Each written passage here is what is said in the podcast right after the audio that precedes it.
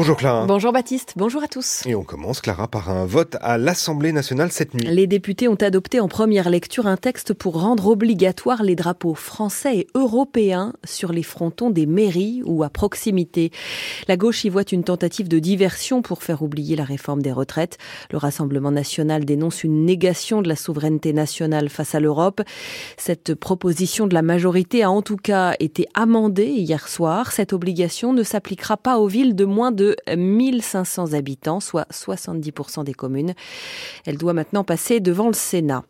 Pour espérer tourner la page de la réforme des retraites, Emmanuel Macron a décidé de parler réindustrialisation. Cela va durer trois jours jusqu'au sommet Choose France à l'Elysée avec des investisseurs étrangers. Ce sera lundi prochain. Demain, il sera dans les Hauts-de-France pour dévoiler euh, un plan qu'il débute euh, aujourd'hui à l'Elysée devant euh, certains chefs d'entreprise. Emmanuel Macron dit vouloir mettre en place des procédures simplifiées pour accélérer les implantations industrielles. Des annonces sur la réindustrialisation alors qu'un cabinet de conseil place la France sur la première marche du podium des pays européens les plus attractifs et ce pour la quatrième année consécutive. Reste à savoir si les projets qui arrivent dans le pays sont suffisamment pourvoyeurs d'emplois. Il sera justement question d'emploi à la Réunion aujourd'hui autour d'Elisabeth Borne. La première ministre vient d'atterrir sur l'île, un an jour pour jour après sa nomination. Dès ce matin, des appels au blocage de l'aéroport avaient été lancés par les syndicats et par la France insoumise, car à la Réunion, la réforme des retraites est encore difficile à digérer. Karine Lebon, députée de la NUP de la deuxième circonscription de la Réunion, était hier soir l'invitée du journal de 22h sur France Culture. Non, non, les Réunionnais n'ont pas oublié la réforme des retraites. Ils n'ont pas oublié surtout qu'en plus d'être euh, injustifiée, cette réforme ne prenait pas en compte nos réalités et nos adaptations. Ce sont les retraités réunionnais qui touchent les pensions de retraite les plus faibles de France. En moyenne, c'est 28% qu'un retraité réunionnais va toucher de moins qu'un retraité de, de l'Hexagone. Ça, nous l'avons dénoncé pendant les deux semaines de débat à l'Assemblée nationale. Nous n'avons jamais obtenu aucune réponse. Comment vit-on sa retraite quand on est réunionnais? Je vais vous dire heureusement qu'il y a la solidarité familiale, parce que c'est ça qui permet à notre société de tenir encore debout, parce que les, je croise tellement de retraités qui touchent 300 euros par mois. Euh, ce n'est pas possible de vivre avec 300 euros par mois. Alors, euh, dans l'Hexagone, ce n'est déjà pas possible, mais à La Réunion encore moins, puisque nous connaissons un phénomène euh, de vie chère. Et je vois beaucoup de retraités qui, heureusement, ont de la famille, qui peut les héberger, qui peut les nourrir, qui peut s'occuper d'eux parce que malheureusement l'État faillit à ses obligations à ce niveau-là. Des propos recueillis par Valentin Winato. Le parquet national antiterroriste ouvre une enquête pour crime de guerre après la mort du journaliste Arman Soldin en Ukraine. Hier, les hommages aux reporters de l'agence France Presse se sont poursuivis. Les sénateurs, par exemple, ont observé une minute de silence. Le premier ministre britannique Rishi Sunak a pour sa part salué un journaliste talentueux et courageux. Il est décédé il y a deux jours, je vous le rappelle, dans l'est de l'Ukraine, près de Bakhmut. Le titre 42 mis en place sous Donald Trump aux États-Unis qui permettait l'expulsion quasi automatique des demandeurs d'asile va prendre fin la nuit prochaine. La crainte d'un afflux de migrants a donc poussé l'administration de Joe Biden à envoyer 1500 soldats de plus à la frontière avec le Mexique. Au moins 15 000 personnes pourraient y arriver en cette fin de semaine. La météo en France métropolitaine, la pluie tombe en diagonale des Pyrénées jusqu'à l'Alsace aujourd'hui. Le soleil sera bien présent près de la Méditerranée et il fait ce matin 10 degrés à Rennes, 12 à Paris, Lyon et Bordeaux. 16 à Marseille. À 6h04 sur France Culture, on débute les enjeux. C'est avec vous, Baptiste Muckenstorm. Merci, Clara Lecoq-Réal. Et vous, on vous retrouve tout à l'heure à 6h30. France Culture l'esprit d'ouverture. Sans oser le demander. Ce jeudi, pourquoi tant de haine? Géraldine Mosna-Savoie. Troll, masculiniste, raciste, la haine est une émotion intemporelle qui ne cesse de se renouveler. Mais pourquoi est-elle encore là? Destructrice, que permet-elle de fonder et qui permet-elle de rassembler? Retour aux sources de ce principe paradoxal et psychanalytique, mais oui, pourquoi tant de haine Sans oser le demander, ce jeudi à 15h sur France Culture, franceculture.fr et l'appli Radio France. Caraïbes, Afrique, Amérique latine, philosophée au sud. Voilà le thème de notre série cette semaine. Géraldine Mulman. Nous ne contournerons pas la question de la démarche dite décoloniale qui parfois fait polémique, mais surtout me semble-t-il quand on la connaît de loin. Eh bien, je vous propose de regarder cela de très près et d'apprendre avant tout. Le Sud a encore beaucoup d'autres démarches philosophiques à nous faire découvrir. Elles concernent la ville, la nature ou encore les alliages possibles entre tradition et modernité. Avec philosophie, du lundi au vendredi à 10h sur France Culture, franceculture.fr et l'appli Radio France. 6h, 7h, les enjeux. Baptiste Muckensturm. Bienvenue dans l'émission qui, tous les matins, vous fait donc le récit des enjeux dans les territoires en France et à l'étranger. Nous sommes ensemble jusqu'à 7 heures. Les enjeux, c'est une émission qui est préparée tous les jours par Marguerite Caton, Luc Lazo et Tatiana Krotov à la réalisation Media Portis Guérin et à la technique ce matin, Élise Le. À 6h40, les enjeux internationaux. Au Pakistan, l'arrestation par l'armée de l'ex-premier ministre euh, entre 2018 et 2022, Imran Khan, provoque le chaos. L'armée est déployée dans plusieurs régions. L'ancien Premier ministre invite ses partisans néanmoins à manifester et à réclamer de nouvelles élections dans un pays déjà étranglé par l'inflation. Alors comme au Pakistan, Imran Khan joue la rue contre l'armée, c'est notre euh, sujet tout à l'heure dans les enjeux internationaux. Mais d'abord, les enjeux territoriaux qui sont consacrés ce matin à la réforme des lycées professionnels annoncée jeudi dernier par le président de la République. Depuis Sainte, en Charente-Maritime et le lycée Bernard Palissy, Emmanuel Macron a exprimé sa volonté de faire du lycée professionnel une grande cause nationale, car pour l'instant, eh bien, ces missions d'insertion professionnelle ou d'ouverture vers la poursuite des études ne sont pas remplies. Mais la solution se trouve-t-elle dans l'emploi local? Eh bien, on en parle dans un instant.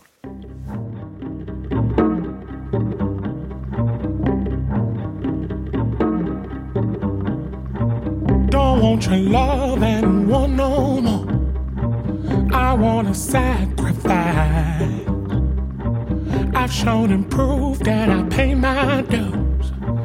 Won't let you get me twice.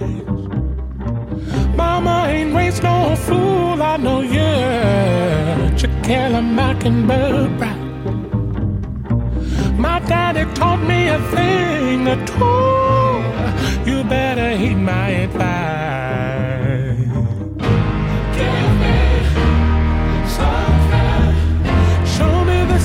Meant to be.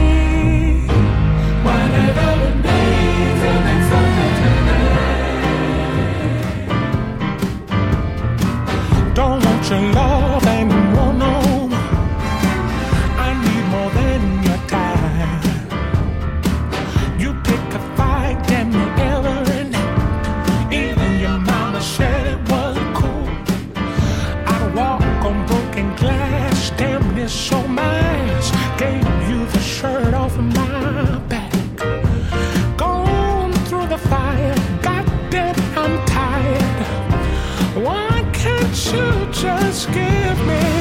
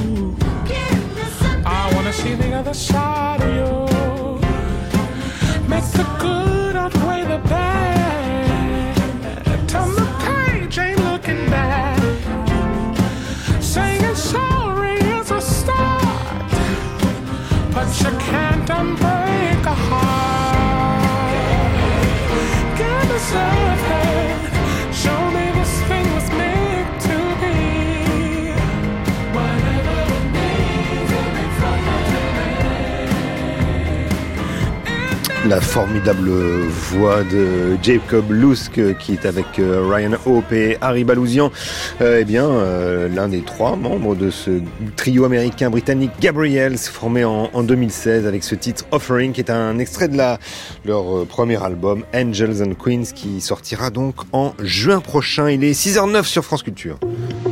France Culture, les enjeux, Baptiste Muckensturm. C'est souvent l'impensé de l'éducation nationale, le lycée professionnel, qui accueille pourtant un tiers des lycéens de France, mais depuis une semaine et les annonces présidentielles d'un grand plan de réforme et d'investissement, les débats s'enflamment entre partisans de l'entreprise ou tenant de plus d'enseignements. Au-delà de ces clivages historiques, c'est la coïncidence entre une formation et un emploi qu'il s'agit de questionner, surtout quand on prétend l'organiser à l'échelle d'un territoire comme en rêve le gouvernement. Alors pour en parler, nous sommes en ligne ce matin avec Séverine de Poilly. Bonjour.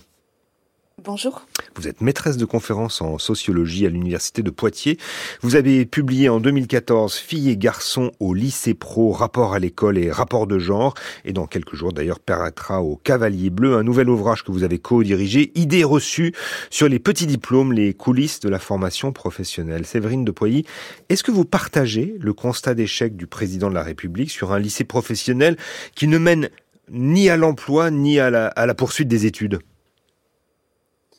Alors, euh, le partager, euh, euh, en tout cas, ce qui est certain, c'est que aujourd'hui, le lycée professionnel a perdu de sa capacité, qui avait été la sienne, de promouvoir les enfants des classes populaires par le biais du diplôme et de la formation.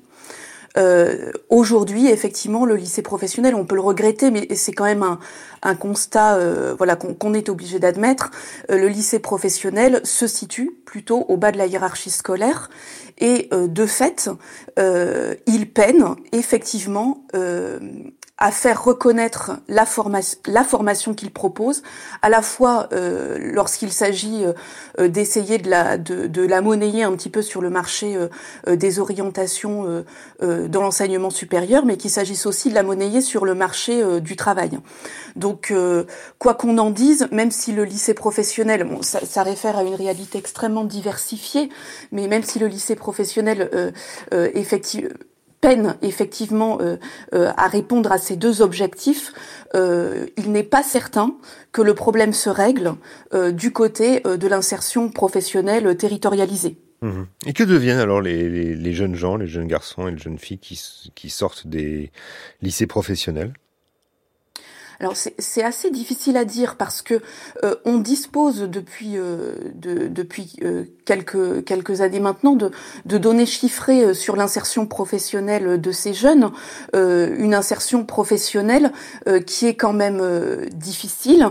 Alors globalement tout dépend effectivement du, diplôme qu'il prépare. Est-ce qu'il prépare un CAP Est-ce qu'il prépare un bac pro? Dans quelle spécialité de formation il le prépare? Euh, Mais euh, globalement, euh, deux, deux, possibilités s'offrent à eux. Soit la poursuite de formation dans l'enseignement supérieur, plutôt de l'enseignement supérieur court, le BTS, pour les meilleurs d'entre eux. Euh, soit euh, une insertion professionnelle euh, qui et, il y en a quand même un certain nombre si on regarde les, les, les données chiffrées qui sont proposées notamment par la DARES et par le dispositif Insert Jeune, quand même un certain nombre d'entre eux qui sortent de formation sans avoir accès à l'emploi. Mmh. Donc il, il est assez difficile de dire pour ceux qui sortent de formation ce qu'ils réussissent vraiment euh, à faire de leur diplôme. Mmh. Séverine Nepoyer, aux yeux du, du, président de la République, en fait, il y a, il y a deux variables euh, à faire coïncider d'une certaine façon euh, à l'échelle d'un bassin d'emploi. C'est l'offre de formation et le besoin des entreprises. Sauf que, est-ce que c'est pas déjà que, comme ça que c'est construit, que l'enseignement professionnel est construit, que, que sont déjà définies ces formations? Alors, euh, en tout cas, qu'elle le soit euh, définie avec autant de vigueur que le propose euh, le président aujourd'hui, peut-être pas. mais il y a toujours le souci, quand même, du lycée professionnel de d'essayer de, de, de de rendre, de professionnaliser des élèves. Donc la logique de l'insertion professionnelle, elle est déjà présente dans la formation du lycée professionnel. Il n'est pas, il est, il est je, suis personnellement très sceptique euh, quant à cette idée qu'il s'agirait de faire coller euh, en fait une offre de formation à des, à des besoins supposés d'un territoire. Euh, pour deux raisons au moins. la première, c'est qu'il y a certainement des territoires qui sont peu pourvoyeurs d'emplois. Je pense notamment aux milieux ruraux sur lesquels qui, qui, qui, sont où il y a une forte désindustrialisation, où on voit assez mal où on peut créer de l'emploi. Euh, et puis euh, la seconde raison, euh, c'est aussi que c'est pas parce que vous créez de l'offre de formation qui est supposée insérer professionnellement des jeunes que ces jeunes vont choisir ces voies de formation. Parce que ce qui est certain, c'est que les lycéens professionnels sont des lycéens comme les autres, c'est-à-dire qu'ils ont des aspirations professionnelles, qu'ils ont des désirs professionnels, et que ces désirs et ces aspirations ne sont pas forcément ceux qui sont supposés être présents sur un territoire. Et là, lorsque vous dites euh, comme le propose hein, le gouvernement actuel, eh bien finalement, on va faire coller une offre de formation à un territoire, euh, à des besoins d'un bassin d'emploi sur un territoire. Euh, vous prenez le risque d'enserrer encore davantage que ça n'est le cas aujourd'hui, euh, les euh, mmh. orientations des jeunes. c'est un assignement, une assignation euh, d'une certaine manière. Euh, oui.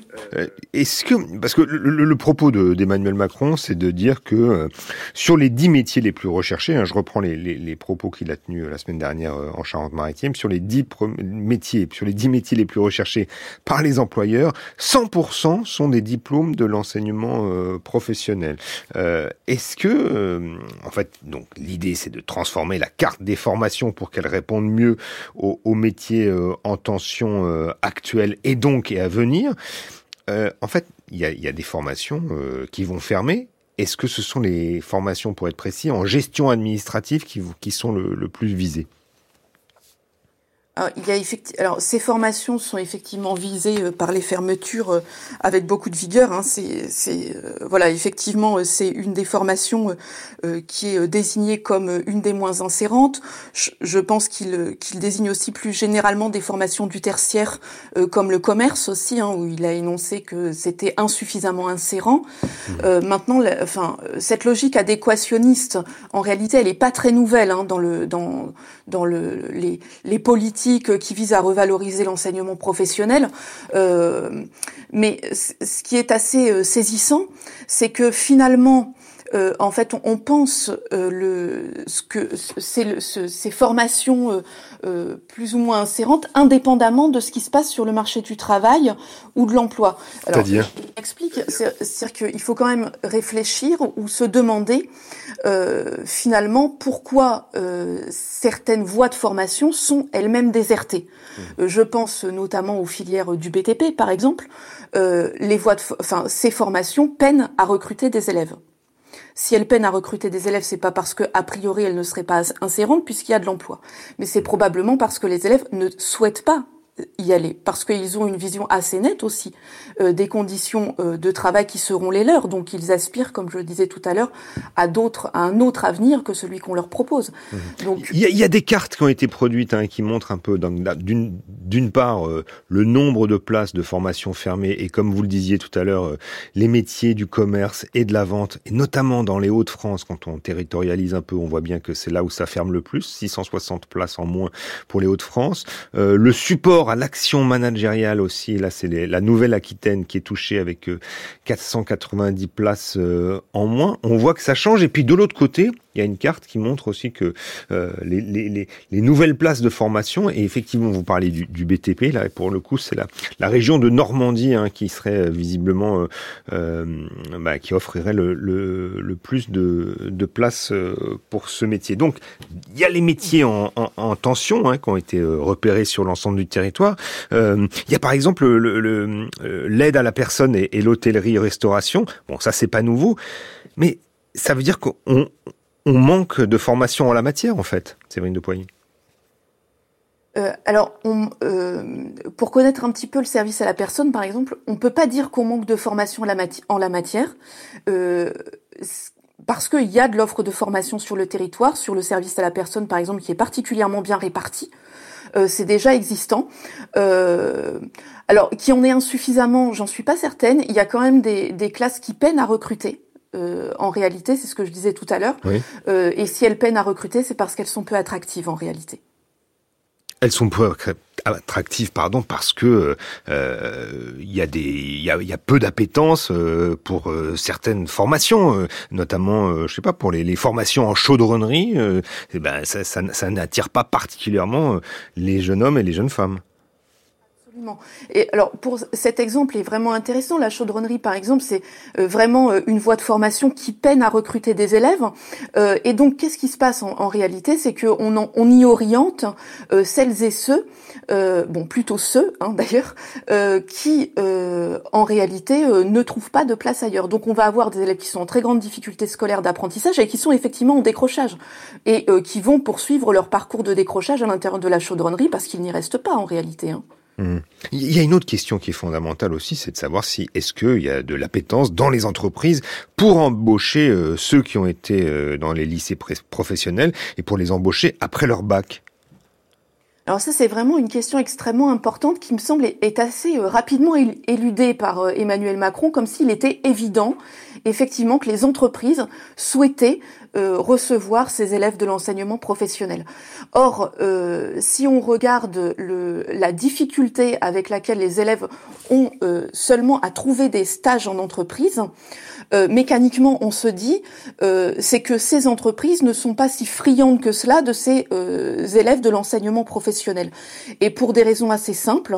D'abord parce qu'ils sont très jeunes à la sortie de formation, c'est-à-dire que un détenteur d'un CAP ou d'un bac pro a 18 ans en moyenne euh, il commence sa formation entre 15 et 16 ans. Donc ce sont des élèves qui sont très jeunes. Euh, et puis il ne faut pas oublier que les employeurs ont d'autres critères que celui de la formation pour recruter. Euh, ils peuvent avoir comme critère de l'expérience professionnelle, par exemple. Ils peuvent avoir comme autre critère euh, plus de flexibilité ou d'adaptabilité. Mmh. Euh, et ça, ils le trouvent peut-être davantage chez des détenteurs d'un BTS, par exemple. Mais est-ce que ça veut dire que les stages sont pas assez formateurs? Les stages sont en tout cas, euh, les stages euh, effectués par les ceux qui sortent des, des enfin ceux qui sont dans les filières professionnelles, hein, bien sûr. Alors, pour qu'ils soient formateurs, ces stages, il faudrait en réalité que dans les entreprises, les élèves soient accueillis par des maîtres ou des maîtresses de stage qui soient euh, euh, qui disposent d'un temps réel pour la formation. Or, si on euh, quand on, on, interroge hein, les élèves de lycée professionnel, souvent ils vous disent que globalement ils ils sont assez peu encadrés pour une raison simple, hein, c'est que l'entreprise n'a a rarement le temps de le faire sur des périodes de stage qui restent assez courtes. voilà, sur des périodes de stage de six semaines, deux périodes de six semaines sur une année de seconde, par exemple, c'est très court donc finalement, ils sont assez peu encadrés. Euh, ils restent sur des tâches très subalternes qui n'ont pas grand-chose à voir avec le métier qu'ils sont supposés préparer. Vous voulez dire qu'ils sont pas très bien organisés d'une certaine manière? En tout cas, il y a peu de temps qui leur est accordé généralement dans les entreprises. Mmh. Et à vous entendre, on a l'impression qu'en fait, les entreprises, euh, vous, vous évoquiez les BTS, donc on est au niveau un peu supérieur des diplômes délivrés par les lycées professionnels. Euh, euh, les entreprises veulent des diplômés du supérieur, même pour des tâches euh, très simples en fait.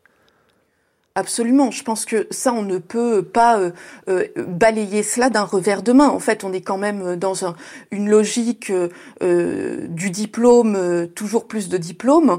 donc, effectivement, ce ne sont pas les élèves qui sont détenteurs d'un CAP ou d'un bac pro qui vont être les premiers recrutés sur le marché du travail. Hein. Même pour les tâches subalternes, hein, ou en tout cas les moins qualifiées. Mhm. Donc on a, l'impression à vous entendre que au mieux on va dessiner une sorte de, petite case pour diriger quelques élèves vers des emplois euh, très subalternes. Au pire on, changera les formations proposées, mais en fait euh, rien à, la préformation que ce soit en termes euh, scolaires ou, professionnels en fait. Mhm, mhm. C'est vrai que euh, on, enfin, il y a, y a, quelque chose qui était très saisissant dans le discours de Macron. Je trouve que là vraiment on était, euh, euh la réforme il la présente comme une possibilité en fait de, de lutter contre les déterminismes. c'est un propos qui, qui, qui l'a mobilisé. Or là, effectivement, avec ce qu'il propose, on, on, a vraiment le sens, enfin, on a vraiment le sentiment que on, on, ne va faire que les accroître ces déterminismes, parce que là, une fois encore, on va on va enserrer davantage que ça ne l'est déjà, euh, les trajectoires scolaires de ces élèves dans des voies de formation euh, qui sont euh, effectivement des voies de formation qui préparent au métier ouvrier. Mmh. Et vous évoquiez tout à l'heure l'assignation régionale d'une certaine manière, territoriale. Qu'est-ce qu'il faudrait faire pour précisément l'endiguer? C'est vraiment une question très difficile. Euh, je pense que euh, euh, il y a vraiment un travail effectivement de, de, de revalorisation du diplôme même de l'enseignement professionnel, mais qui ne peut se faire que conjointement avec l'école et mmh. avec le milieu professionnel. Et là, l'école, par exemple, dans la réforme actuelle, l'école, le lycée professionnel, et ce qu'il permet euh, véritablement de, de, de, faire avec les élèves est un peu évacué. Il est évacué assez vite. Or, ce que propose le lycée professionnel, c'est aussi une formation intellectuelle et technique. Et euh, là, c'est euh, voilà, très absent du discours hein, de, euh, du président aujourd'hui, euh, de ce que peut, de ce que permet de faire le, le lycée professionnel, de ce que réussissent à faire aussi les enseignants c'est-à-dire euh, avec beaucoup de temps hein, de, requalifier des élèves qui sont en mal de qualification scolaire. Et on, voit bien aussi que, que, en arrière-plan, il y a la question du, du chômage des jeunes hein, qui, est, qui, est, importante en France. Euh, la moyenne, euh, en, moyenne, les, les, Français, les jeunes Français sont plus au chômage que leurs pères européens. 17% hein. de chômage entre 15 et 24 ans en France contre 5,7 en Allemagne. il fallait le dire. Merci beaucoup, Séverine D'avoir été avec nous ce matin euh, pour les enjeux euh, territoriaux. Je rappelle que vous êtes maîtresse de conférences en sociologie à l'Université de Poitiers, que dans quelques jours paraîtra au Cavalier Bleu, un ouvrage que vous avez co-dirigé, Idées reçues sur les petits diplômes, les coulisses de la formation professionnelle. Les enjeux à retrouver sur franceculture.fr et l'appli Radio France. Il est 6h26. Alors aujourd'hui sur France Culture, d'abord dans les matins de Guillaume Erner à 7h14, la question du jour, euh, le devoir de réserve des enseignants, euh, quelles limites à leur liberté d'expression? Et puis à partir de 7h40, la jeunesse se radicalise-t-elle sur les questions de lutte sociale, de l'écologie, du féminisme? Euh, Question posée donc à, plusieurs, donc à un sociologue, une, une journaliste et une étudiante militante par Guillaume Erner tout à l'heure. Et puis une programmation qui fait aussi écho à celle de Géraldine Mosna-Savoie qui, dans Sans oser le demander, interroge tout simplement pourquoi on a la haine? Voilà, ça c'est à 15h sur l'antenne. À 17h, LSD, ça calme la haine pour le coup. Cette semaine, la série documentaire Profite euh, et produit euh, par euh, Nejma Bouakra nous emmène au Mont-Saint-Michel pour euh, découvrir une des merveilles de l'Occident, classée par l'UNESCO à la fois chef-d'œuvre d'architecture médiévale, haut lieu du tourisme de France, pour les pèlerins ou les touristes, et puis aussi espace littoral sensible. L'épisode 4 de ce, cette série documentaire se penche sur les prouesses architecturales du Mont Saint-Michel, euh, en proie aux incendies, aux sièges militaires, à l'érosion, à des effondrements, au déclin et parfois même à la décadence. Comment les bâtisseurs du 11e euh, au 15e siècle ont-ils pu arrimer la merveille à la pente? Eh bien, dans l'extrait, on entend euh, Xavier Bailly, administrateur du lieu, spécialiste de l'art gothique, nous emmener dans les entrailles de la merveille pour eh découvrir l'art gothique normand. Et c'est très impressionnant de, voir ce gigantesque volume du réfectoire des moines. Nous sommes au troisième étage d'un bâtiment particulièrement spectaculaire. Et pour ne pas affaiblir la portance des murs, des murs qui sont très épais, L'architecte a eu le soin de découper les fenêtres dans l'épaisseur du mur en les inscrivant au fond d'un ébrasement dont les côtés sont en biais, ébrasements qui eux-mêmes s'esquivent derrière les arcatures. Les, maîtres d'œuvre, on va dire aujourd'hui l'architecte de, ce réfectoire, a, su, et c'est probablement le seul exemple d'une architecture aussi euh, accomplie, permettant de déverser dans cette salle une lumière euh, abondante et assez harmonieuse, sans affaiblir le mur. Donc si on, y réfléchit bien, regardez dans l'axe où nous nous trouvons, nous avons l'impression qu'il y a une succession de colonnes, on ne voit pas les fenêtres, on ne voit que de la lumière, et de la lumière qui glisse sur euh, ce jeu d'arcature où l'on retrouve les accents de cette architecture gothique normande avec euh, des colonnettes très fines, étirées, coiffées de, chapiteaux dont les abacs sont euh, circulaires, là encore, comme dans le cloître, comme dans la salle des hôtes, comme dans la salle des chevaliers. Voilà, c'était Xavier Bailly, euh, l'administrateur du Mont-Saint-Michel. Euh, c'est un extrait du LSD, la série documentaire Le Mont-Saint-Michel, du sable au clocher. LSD de cette semaine, documentaire de Nejma Bouakra, réalisé par Laurent Polleret. C'est à 17h sur l'antenne et c'est à retrouver sur franceculture.fr et l'application Radio France. France Culture. L'esprit d'ouverture. Je vous donne rendez-vous ce soir à 19h en compagnie d'André Manoukian. Marie Sorbier. Devenu célèbre en tant que juré de la Nouvelle Star, l'auteur et compositeur André Manoukian ne s'est jamais éloigné de son piano. Alors qu'il est actuellement en tournée à la suite de la sortie de son nouveau disque, il revient avec nous sur ses passions, ses sources d'inspiration et ses méthodes de travail. Affaires culturelles. Aujourd'hui à 19h sur France Culture, franceculture.fr et l'appli Radio France. Il est 6h30, vous écoutez France Culture et voici le journal de Clara Lecoq-Réal.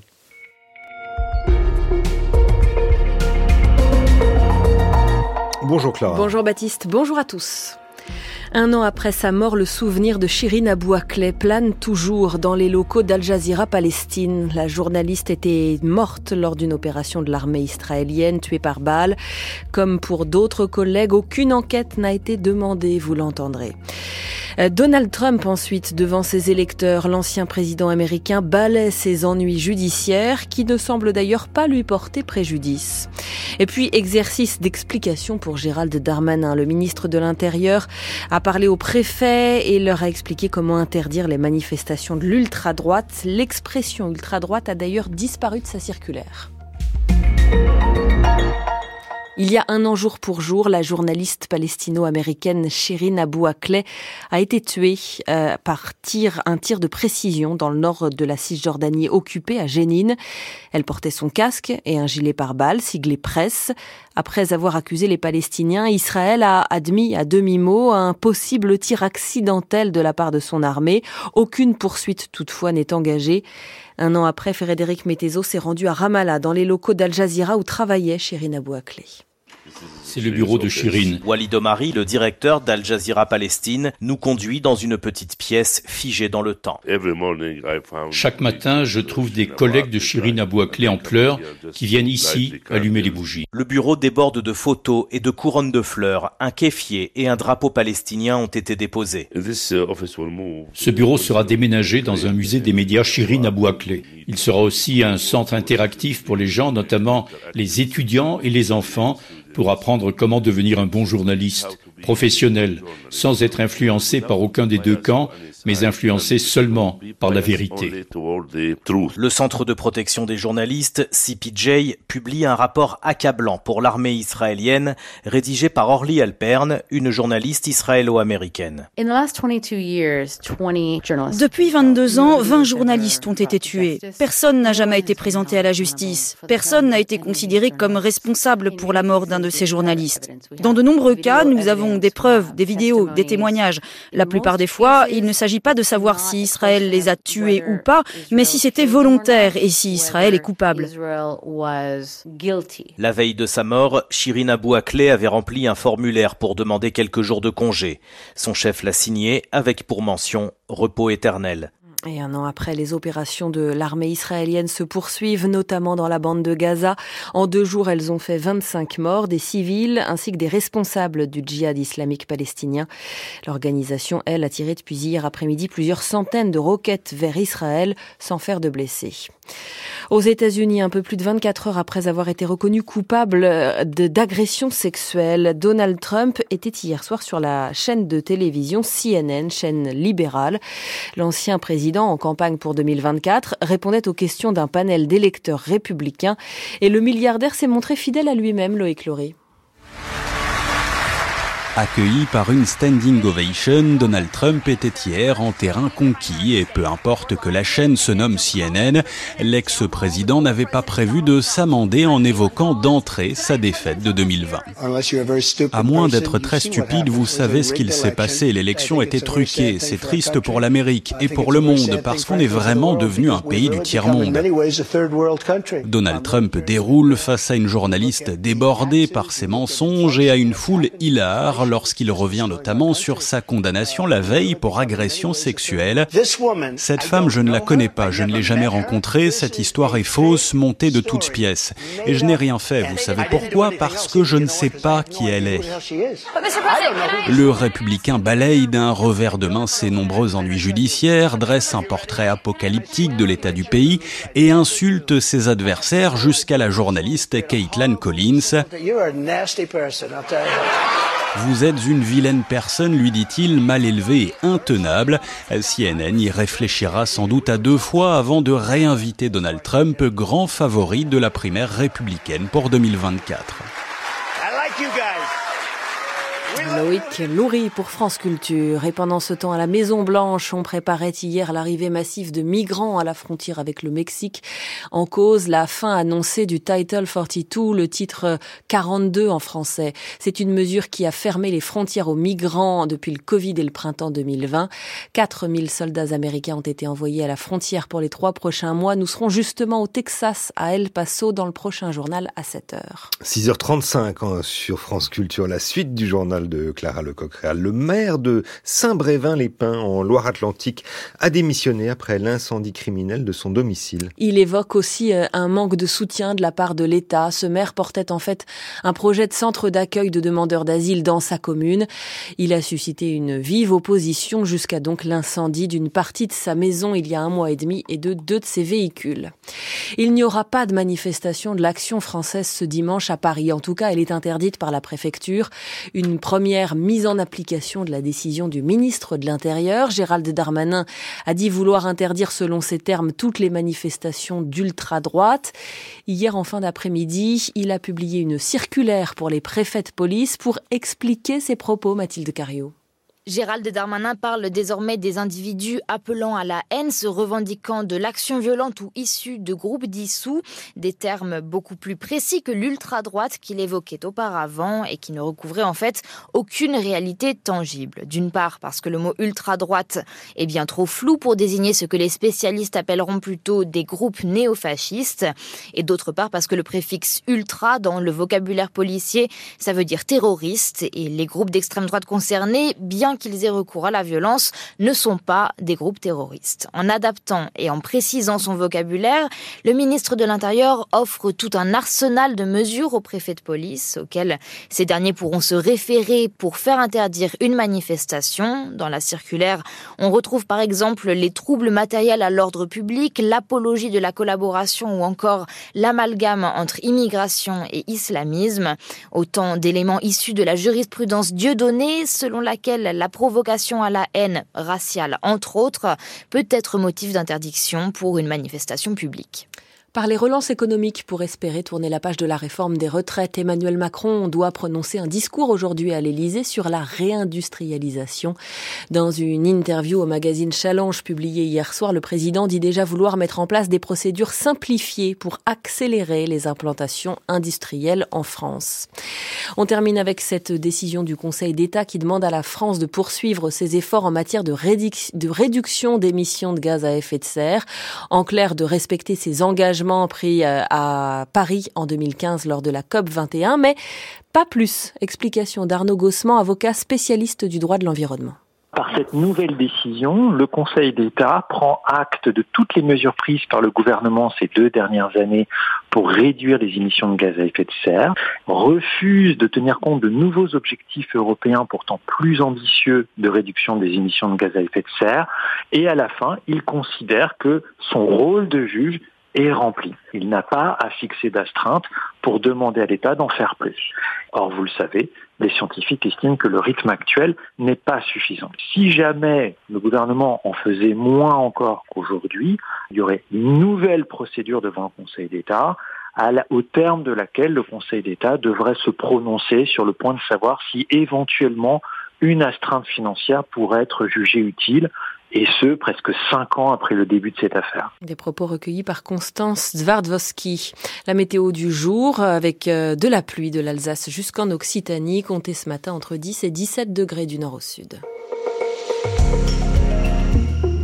On poursuit les enjeux avec vous, Baptiste. Et eh oui, c'est vrai. Merci, Clara. On vous retrouve à 8 heures. Et le prochain rendez-vous avec la rédaction de France Culture, c'est dans 20 minutes à 7 heures. 6h, 7h, les enjeux. Baptiste Muckensturm. Au Pakistan, l'arrestation par l'armée de l'ex-premier ministre entre 2018 et 2022, Imran Khan, provoque le chaos. L'armée est déployée dans plusieurs régions. L'ancien premier ministre invite ses partisans à manifester et à réclamer de nouvelles élections dans un pays déjà complètement étranglé par l'inflation. Alors comment au Pakistan Imran Khan joue la rue contre l'armée? Eh bien, c'est le thème des enjeux internationaux dans un instant.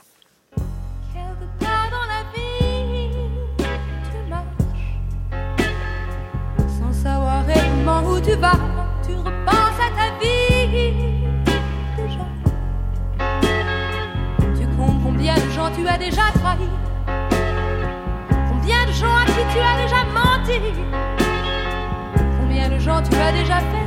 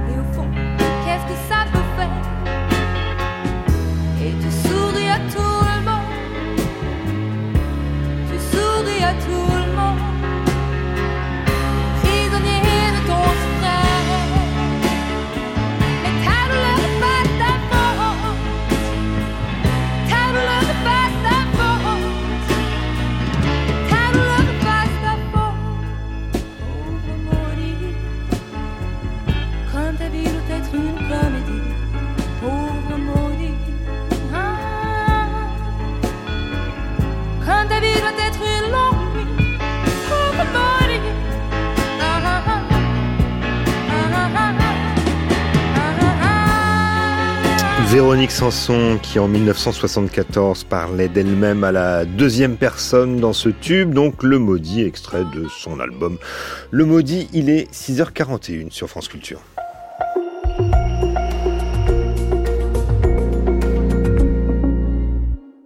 Pakistan, l'ex-premier ministre Imran Khan est toujours en détention après avoir été brutalement arrêté cette semaine au moment où il devait comparaître devant la justice pour une affaire de corruption. En conséquence de violents heurts ont éclaté entre les forces de l'ordre et les soutiens d'Imran Khan et de son parti, le Pakistan Tehreek Insaf, le parti de la justice. Six personnes ont été tuées dans des incidents liés aux manifestations dans le pays et l'armée a été déployée dans plusieurs régions.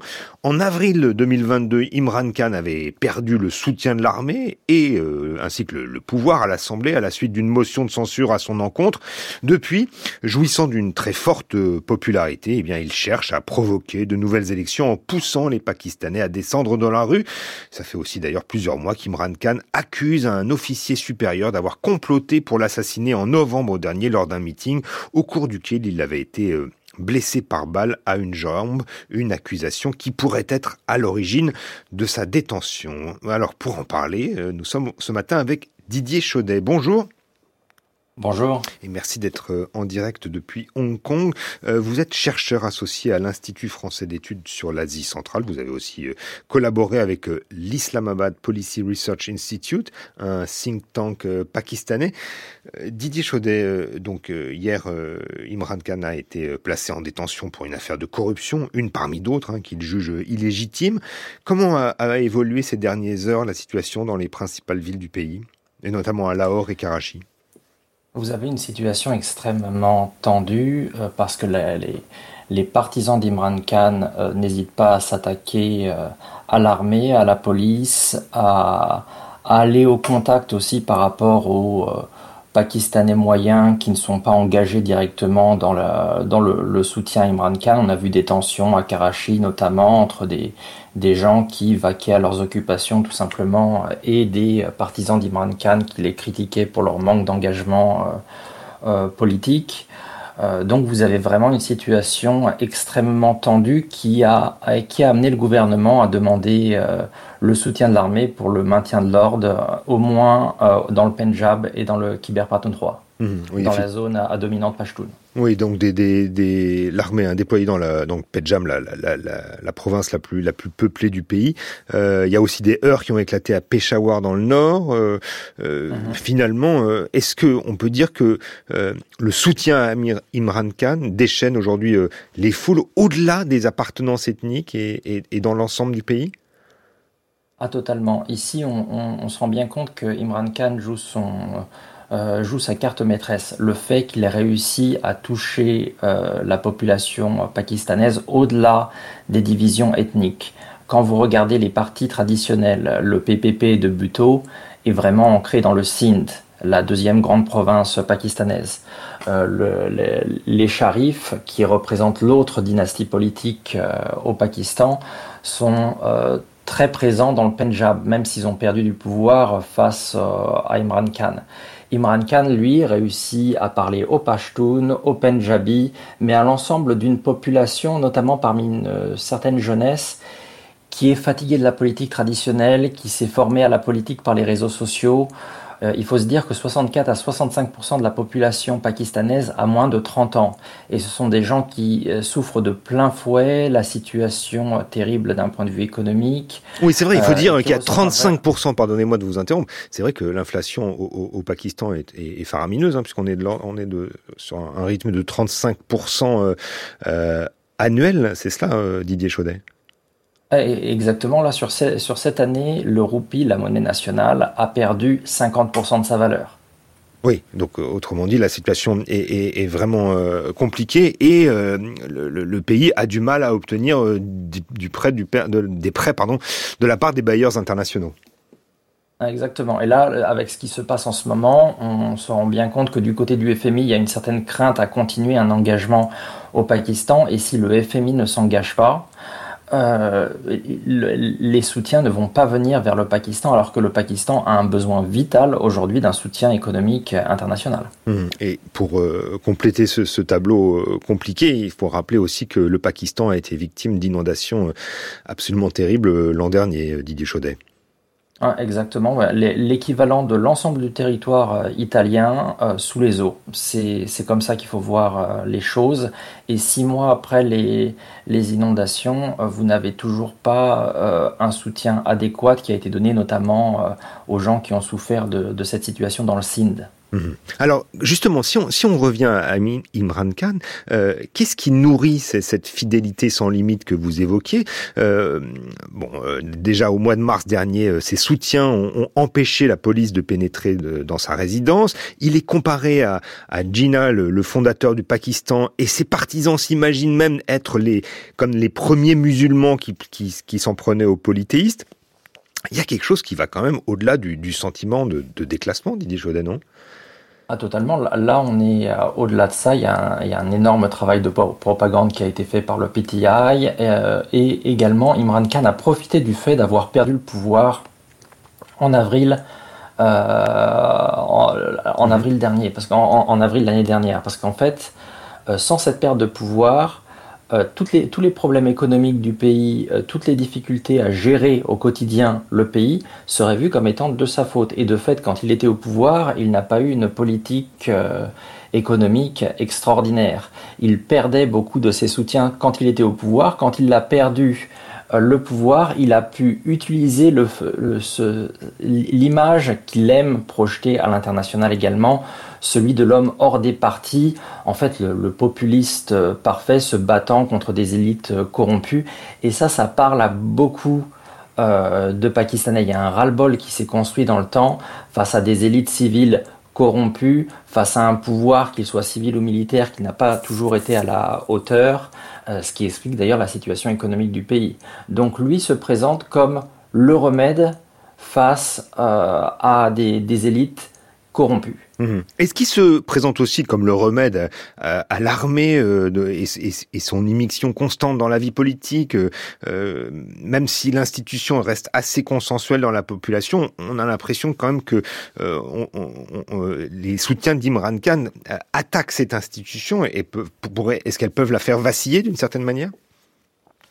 Euh, c'est ce qui fait que cette crise est unique et c'est ce qui fait que pour la première fois depuis à peu près 15 ans que je, vais au Pakistan, pour la première fois, je suis, inquiet pour le futur du pays, pour sa stabilité. Euh, c'est que c'est la première fois qu'on voit vraiment une attaque frontale, forte, directe de la légitimité euh, de l'armée et des accusations extrêmement fortes contre elle. Juste avant d'être arrêté, euh, Imran Khan avait fait un petit discours via une vidéo où il attaquait quelqu'un qu'il avait surnommé Dirty Harry, euh, donc le, major général Faisal Nassir, le numéro 2 de l'ISI et le chef du, contre-terrorisme. C'est assez nouveau. De temps en temps, dans l'histoire du Pakistan, euh, l'armée a perdu un petit peu de son lustre à cause des dictatures militaires. par exemple, la dernière fois sous le temps de, Musharraf. Mais à chaque fois, c'est ce qui les a poussés d'ailleurs à, rendre le pouvoir, mais à rester toujours présents. Cette fois, on les attaque de façon frontale, on les associe aux élites euh, corrompues et on les présente comme euh, l'ennemi à, abattre, alors que de, toute l'histoire du Pakistan, l'armée c'était la colonne vertébrale du pays. C'était d'ailleurs la seule institution où quand on était euh, jeune, pas très riche, mais ambitieux et actif, on pouvait monter socialement. Partout ailleurs, il y avait, des, il y avait véritablement un blocage économique, social, mais à l'intérieur de l'armée, on pouvait monter en grade par le mérite, et ça, c'était euh, c'était rare et c'était reconnu. Mmh. Et ça représentait, bien sûr, le, Pakistan. Le Pakistan, en général, voyait l'armée comme ce, comme, comme la seule institution qui était vraiment nationale. Et là, maintenant, elle divise plus qu'elle ne rassemble. Mmh. Est-ce qu'on peut quand même imaginer que, que, l'armée puisse être à l'origine d'une tentative de d'élimination, d'assassinat d'Imran Khan, sachant quand même que les différends entre l'ex-premier ministre et les généraux les, qui, qui tiennent l'armée pakistanaise sont assez nombreux, euh, Didier Chaudet, si vous pouvez d'ailleurs nous, nous les rappeler. En fait, même dans le camp militaire, on peut trouver des pro-Imran Khan et des anti-Imran Khan, y compris à l'intérieur de l'institution, pas que des personnes qui sont à la retraite en ce moment. Un certain nombre de, généraux à la retraite soutiennent Imran Khan euh, également. Mais je n'irai pas jusqu'à dire qu'il y aurait un désir d'assassiner euh, Imran Khan. Euh, il y a un désir de le mettre de côté, et c'est un désir qui est très soutenu par le gouvernement actuel, notamment par le clan Sharif. Euh, qui voudrait voir Nawaz Sharif revenir euh, de son exil euh, en, Grande-Bretagne. Qui, est le frère de l'actuel Premier ministre Shabazz Sharif, Didier Chaudet. Exactement, et d'ailleurs si le frère est au pouvoir aujourd'hui, c'est uniquement parce que le chef du clan est, est, en exil en, en Grande-Bretagne. Et du côté de ce, de ce clan qui représente aussi les, les structures traditionnelles pakistanaises et la, la classe, la, la, classe la plus riche, la classe la plus aisée, la classe la plus connectée à l'international du, du, Pakistan, il y a le sentiment que trop souvent, grâce aux militaires d'ailleurs, Imran Khan a pu éviter ce type d'accusations qui le font, euh, qui, l'ont vu se, se, voir arrêter euh, ce, ce mardi et qu'en fait, il faudrait rééquilibrer un petit peu les choses en mettant Imran Khan de côté et en faisant revenir Nawaz Sharif. Parce que c'est vrai que sans Imran Khan et, sans quelques personnes bien connues autour d'Imran Khan, son parti aurait quand même du mal à s'imposer aussi facilement qu'il ne le fait maintenant. En fait, le PTI, c'est Imran Khan. S'il est mis de côté, s'il a moins d'influence, si, euh, si on l'entend moins, peut-être que le PTI va perdre de l'influence et ça serait une bonne chose et pour les, partis au pouvoir en ce moment et pour l'armée. Mhm. Mais le tuer, sûrement pas, ça en ferait un, ça en ferait un martyr. Mhm. Est-ce que vous pouvez nous rappeler aussi euh, quels sont les différents qui opposent Imran Khan donc, euh, aux, dirigeants de l'armée, notamment euh, sur les rapports entre le Pakistan et, trois puissances majeures dans le monde, hein, les États-Unis, l'Arabie saoudite et la Chine, trois puissances majeures aux, yeux du Pakistan? En fait, Imran Khan est arrivé au pouvoir en partie en critiquant les nouvelles routes de, la soie, en critiquant la façon dont les, entreprises chinoises opéraient. Et ça, pour euh, l'armée, pour les élites économiques, politiques, militaires du pays, c'est strictement inacceptable. La Chine est le seul allié solide du Pakistan, notamment face à l'Inde. Euh, il a mis de l'eau dans son vin quand il est arrivé euh, au pouvoir malgré tout, mais le fait qu'il crée beaucoup d'agitation, qu'il n'ait pas été capable de stabiliser l'économie était vu comme très gênant pour la, euh, pour la Chine qui a énormément investi au, Pakistan. Et une des forces d'Imran Khan, c'est d'avoir joué énormément sur l'anti-américanisme. Mmh. Et ça, pour l'armée aussi, c'est très problématique, parce que l'armée peut critiquer le rapport aux États-Unis, mais veut garder un lien euh, constant avec, euh, avec un, vieil, un vieil allié, malgré tout un vieil allié américain. Il y a un désir du côté de l'armée comme du côté des élites pakistanaises de garder aussi un équilibre euh, logique entre grandes puissances. Et pour les Saoudiens également, le désir de voir plus de stabilité euh, au Pakistan est essentiel. Euh, les, Saoudiens l'ont dit récemment, ils ne vont plus continuer à déverser de l'argent euh, chez des alliés hmm. qui ne réussissent pas à se stabiliser économiquement. C'était un message clair envoyé au Pakistan. Par ailleurs, la famille royale saoudienne est très proche du clan Sharif. C'est une vieille histoire entre eux. donc forcément, il y a quelque chose qui se joue ici. Mmh. Dernière question, est-ce qu'il est déjà arrivé par le passé euh, récent qu'un responsable politique pakistanais fasse le pari de la rue euh, contre l'armée comme le fait Imran Khan en ce moment? Vous avez eu quelqu'un comme Zulfikar Ali Bhutto. Peut-être la famille Bhutto ne serait pas très heureuse de voir ce type de parallèle, mais le parallèle existe parce qu'il est réel. Euh, Zulfikar Ali Bhutto, le, le, père de Benazir Bhutto, était un homme qui a joué la rue, qui a joué le populisme, qui a joué le, socialisme euh, contre les élites dirigeantes, contre les élites capitalistes, contre les élites traditionnelles euh, pakistanaises. Et son but à terme était de renvoyer l'armée dans les casernes et de, euh, de diriger, de diriger le, Pakistan comme Nasser a pu diriger l'Égypte. Et il, il avait choisi le général Zia, qu'il a renversé par la suite, en partie parce qu'il le voyait comme faible et euh, il l'humiliait, il l'humiliait constamment, y compris euh, en public. Son but était vraiment de mettre l'armée de côté. Hum. effectivement, la, fin de d'Ali Bhutto a été euh, tragique puisqu'il a été pendu si, en, en, 1979 et sa fille que vous évoquiez, Didier Chaudet, Benazir Bhutto, a été assassinée en, en 2007. merci en tout cas Didier Chaudet d'avoir été avec nous ce matin depuis Hong Kong. vous nous avez parler donc du sort d'Imran Khan, ce, cet ex-premier ministre pakistanais, euh, en, passe, en, conflit avec euh, l'armée donc au Pakistan. Je rappelle Didier Chaudet vous êtes chercheur associé à l'Institut français d'études sur l'Asie centrale et que vous avez notamment collaboré avec l'Islamabad Policy euh, Research Institute, think tank pakistanais.